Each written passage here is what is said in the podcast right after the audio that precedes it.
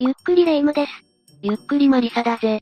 マリサ、人間っていつか絶対あの世に行くわよねまた小学生みたいな質問を無邪気に。そりゃそうだが、一体どうしたんだ？亡くなった後自分の世話って誰がどうしてくれるのかなって。どうせなら綺麗な状態で葬儀をあげてほしいじゃない？そういうことか。それは納棺師っていう職業の人たちが行ってくれるんだぜ。ご遺体を清め、綺麗に化粧をして、棺に入れてくれるんだ。だからご遺族も綺麗なご遺体にお別れを言えるんだぜ。納棺師、聞いたことあるわ。素敵な職業ね。もちろん納棺師さんはなくてはならない大事な職業だぜ。ただ、職業柄、たまにとんでもない恐怖や怪奇現象を経験してしまうこともあるんだ。きょ、恐怖や怪奇現象。一体どういうことかしら？ちょうどいい、今日は納棺師さんのお仕事の様子を学びがてら、彼らが体験した恐怖や怪奇現象をランキング形式で紹介してやるぜ。それでは第5位からスタートだ。第5位は、一風変わった世界の方々の葬儀を体験した納棺師さんの話だぜ。一風変わったって、どんな風に変わった方々なのかしら？納棺師は仕事柄、いろんな人たちの納棺に立ち会うから、時にはこういうこともある。っていう恒例だな。霊夢、納棺の際に個人の好きなものを棺に入れることができるのは知っているか？ええ生前大事にしていたものや好きだったものを入れるのよね。ボールペンやカメラ、アクセサリー等々。人によって様々だと思うわ。そうだな、個人と親しい人が選ぶことが多いんだが、おやっさん、と言われたその個人に入れられたものは、刃渡り30センチくらいのナイフのようなものだったんだぜ。ナイフ？包丁じゃなくて、包丁だったら、板前さんとかでわからなくもないけど、ああ、霊夢の言う通り包丁だったらまあわからなくもない。しかしそれはどこからどう見てもいわゆる、ドス、ってやつだったんだぜ。マリサ、そちらの世界、ってもしかして、納棺師の方もそこで気づいたんだぜ。まあ、正直最初から違和感はあったらしいんだがな。そもそもの依頼場所も、普通は葬儀会社の会場や自宅が多いんだがその時は雑居ビルの一室だったというし、依頼を受けて行ってみたら全員妙にいかつくて顔に傷がある人も多かったし、何より何人かは指がなかったというからな。マリサ、その納棺師の方もその時点で気づくべきだわ。まあしかし、ドスは燃え残ってしまうから入れられないんだ。勇気を出して納棺師さんがそう伝えると、じゃあこれならどうだと別の人が拳銃を出してきたんだぜ。いやいやいやいや、怖すぎるでしょうよ。まあさすがに本物じゃなかったのかもしれないし、彼らなりのギャグだったのかもしれないがな。全く笑えないわ。とにかくそれも燃え残ってしまうからダメだと伝えたんだ。その納棺師さん、勇気あるわね。そしたら最終的に何を入れたと思う？何かしら。燃えるもので、そっちの世界の方が好きなものよね。サングラスかしら。それとも葉巻とか？答えは、目もくらむほどの、札束、だったんだぜ。ええ？お金を入れちゃったの。本来はお金も燃やしちゃいけないんだが、さすがにその納棺師さんもそれ以上断ることを避けたかったのかもな。数百万という大金をアタッシュケースから出してそれで棺の中を埋めたらしいぜ。なんというか、仇の人には絶対にない発想よね。さぞかしその納棺師さんも恐怖を感じたんじゃないかしら。それがその納棺師さんが言うには、とても優しくて紳士的な応対だったらしいぜ。そちらの世界の方々も、基本的には仇に迷惑をかけないようしっかりしている人が多い。一風変わったところはあれど、納棺自体は非常にスムーズに進んだらしいぜ。それは良かったわね。偏見かもしれないけど、職業柄、そういう機会も多い方々なのかもしれないわね。第4位は、幼い男の子の納棺を担当した納棺師さんの話だぜ。幼い男の子、早く亡くなってしまうことは、本当に悲しいわね。ああ、病気にしろ事故にしろ、やりきれないよな。ただ納棺師をやっているとそういうやりきれないこともよく経験するんだ。そしてそういう時に特によくあるらしいんだが、いわゆる霊的現象に遭遇することがあるらしいんだぜ。納棺師さんってやっぱりそういうことが多いのかしら？もちろん全員が全員というわけではないけどな、全然霊感がなくやっている、っていう人も多いし。しかし亡くなった方をきれいにする仕事。寄り添う仕事なだけに、そういう体験をする方も多い。この時の納棺師さんは幼い男の子の納棺を済ませて帰宅して寝ようと思っていたらしいんだが、夢に納棺し終えたばかりの男の子が出てきたらしいぜ。未だ現世に留まっていたのかしら？そして納棺師さんを、遊ぼう、って誘ってきたようだ。農家資産も遊んであげよう。って思って、二人でしりとりをしていたらしいぜ。しりとり。まさに子供の遊びみたいね。農家資産も最後の思い出に、と思って遊んであげたんだろうな。しかし、どうやらそのしりとりの言葉が全部寝ながら声に出ていたのか。同居人の人から、うるさい。って言われてしまって起きてしまったようだぜ。寝言として出ていたのね。と、その農家資産も思ったんだが、実は、同居人が、うるさい。って言ったのは寝言ではなくスマホの音だと言うんだぜ。え、スマホ？?LINE の通知か着信でも来ていたのかしら？いや、それがシリが反応していたんだぜ。同居人が言うには、シリがずっと何かの単語を話していたと言うんだ。でも不思議なのは、その脳幹資産はシリを普段はオフにしていて、なんで反応したのかわからないんだ。寝言を言っていたわけでもなくシリ機能もオフにしてて、なんで反応するのよ？しかも単語を話していたって、まるでしりとりをしているみたいだよな。もしかしたらその男の子の霊魂が、スマホに入ってしまっていたのかもしれないぜ。強い思いを持つ霊は、電波を使ったりするというしな。最後のお世話をしてくれた農監師さんについてきて、思いを伝えるためにスマホに宿ったのかもしれないわね。そこまでだったら微笑ましい話なんだが、もし同居人が中断してくれなかったら、その後どうなってたかわからないぜ。本人は遊んでいるつもりでも、子供の霊は特に寂しくなってついてきてほしいと思うこともあるかもしれない。しりとり遊びから抜け出せなくなっている可能性もあるぜ。確かにそうよね。ゾクッとしたわ。悪意のない霊でも、懐かれすぎるのは危ないものね。さっきも言った通りの監視さん全員が霊感を持っているわけではもちろんない。ただ、亡くなった方からすると最後にお世話をしてくれた方ということで、霊感が強い農監視さんは、そういう経験をする方も多いというぜ。ということで、その一例であるこの少年とのやりとりの話が第4位だぜ。次の第3位は、とある老婆の農館の際の話だぜ。仇でない人たちの農館、少年の農館の話ときて、次はどんな怪奇現象の話かしら？これは90代で一人で亡くなった老婆の納骨の時の話だ。もしは、離れて住んでいたご親族の方で、ほとんど参列者もいない寂しい葬式だったらしいぜ。悲しい葬式ね。もうあげてもらえるだけまだ良いけれど。お清め、脳幹の儀を終えて棺の蓋を閉じようとした瞬間、胸元で組ませた手がピクッと動いたらしいぜ。見間違いだと思って蓋を閉じようとしたら、今度は指が持ち上がり始めて、閉じていた目が開いたって言うんだ。そんな、完全に亡くなっていた方よね？そう、当たり前の話だが脳幹は完全に亡くなっていた方でないと行われない。脳幹師さんもびっくりして飛びのいてしまったようだぜ。ただ、見返してみたらすでに目は閉じられていて安らかな顔を浮かべていたようだ。あら、一体何があったのかしらね？脳幹師さんもその現象に驚いていたんだが、そんな中、別の部屋で遺品の整理をしていたご親族の方が血相を変えてその場に来たようだ。そして脳幹師さんに指輪を手渡して、今からこれも棺に入れられますか？と聞いたらしいぜ。突然ね、一体何が起きたのかしら？遺品を整理していたら出てきたらしいぜ。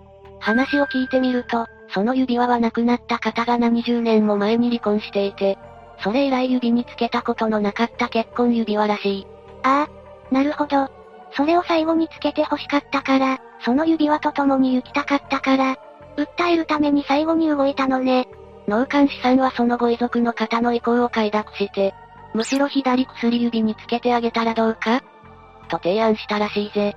ご遺族の方が快諾して、その結婚指輪はご遺体の左薬指につけられて納棺されたんだ。生前何があったかはわからないけれど、きっとその亡くなった方も昔の旦那様と一緒に行きたかったんじゃないかしら。安らかに眠れていたらいいわね。きっとご遺体が安らかな顔になったのは、指輪をご遺族の方が発見された時なんだろうな。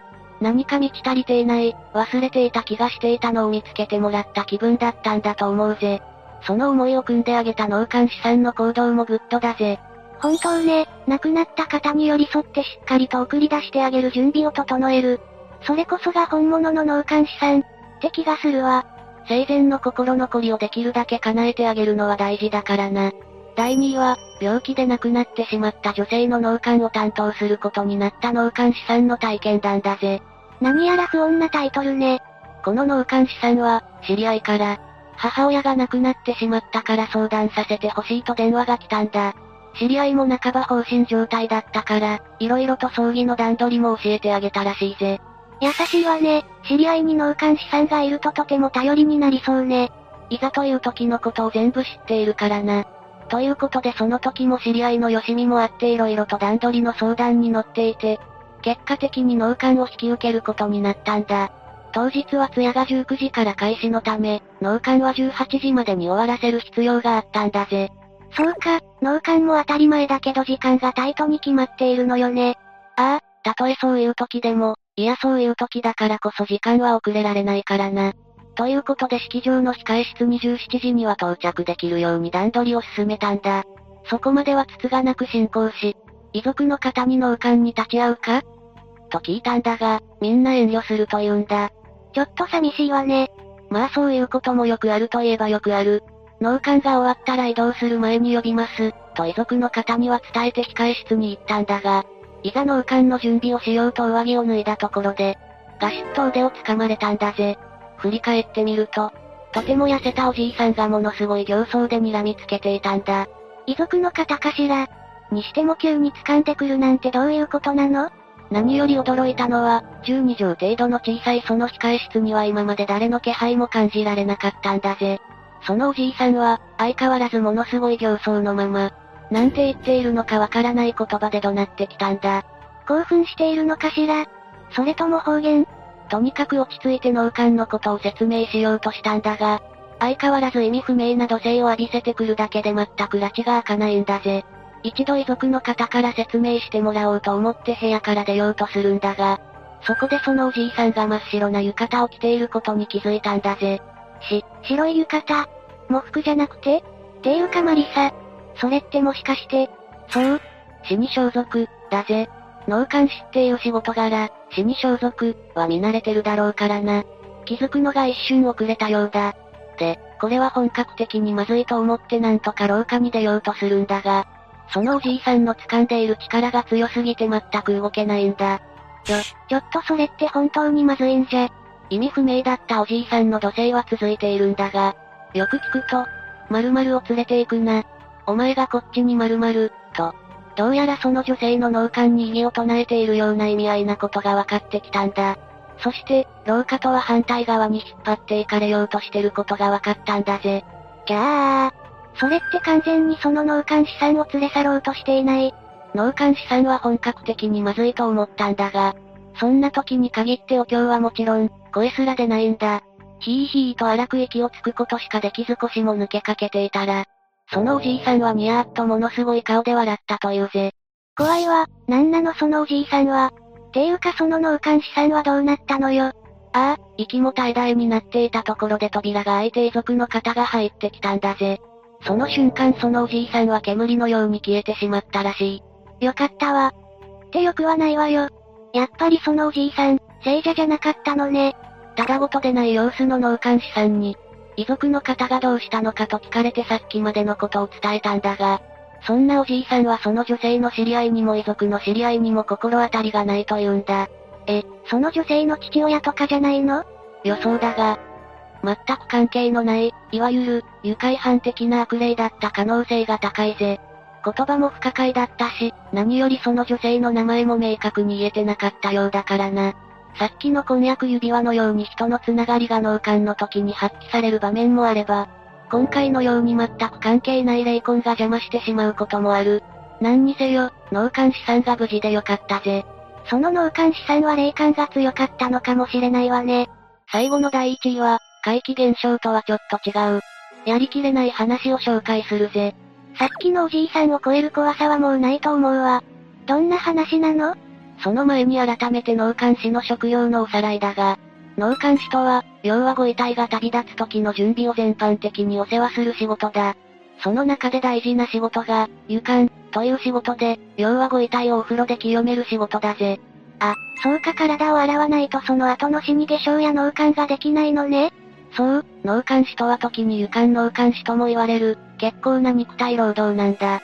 湯管は二人で行うことも多く、その時は30歳代の女性のご遺体を湯管させる時だったんだぜ。事前情報でその女性は施設で亡くなったと聞いていて、脳梗塞だったらしい。腹部が膨れているが腹水は出ていないとのことだ。ん？腹部が膨れているけど腹水は出てない？そんなこともあるのかしら。まあ症状も色々あるものね。その脳幹師さん二人も同じような違和感は感じたらしいが、とにかく湯管を進めようということになったんだ。湯管を進めるために服を脱がせていったんだが確かに腹部がものすごく膨れているんだ。背中を洗おうと半身を起こしたんだが、その背中には無数のミミズバレの跡や、あざの跡があったらしいぜ。え、それって、怪我じゃないわよね。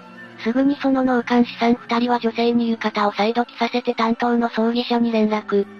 葬儀社から遺族の方に連絡が行った結果、その脳幹は中止になったんだ。中止になったってことはやっぱりそのご遺体って、期待されてたってことよね。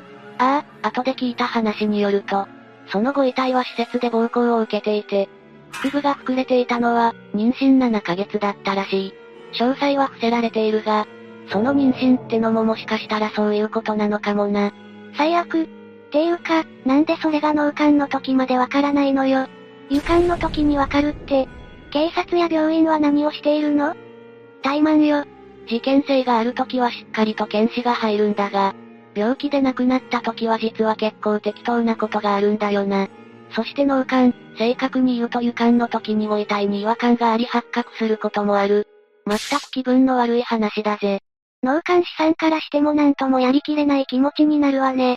怪奇現象ではないが、人間の怖さがわかるこの経験談が第一位だ。解説は以上、今日は脳幹師さんの体験した怪奇現象5選を紹介したぜ。脳幹師さんは絶対に必要な、とても大事な仕事だけど、霊障を受けたり遺体の異常を発見したり、大変なこともたくさんあるのね。頭が上がらないわ。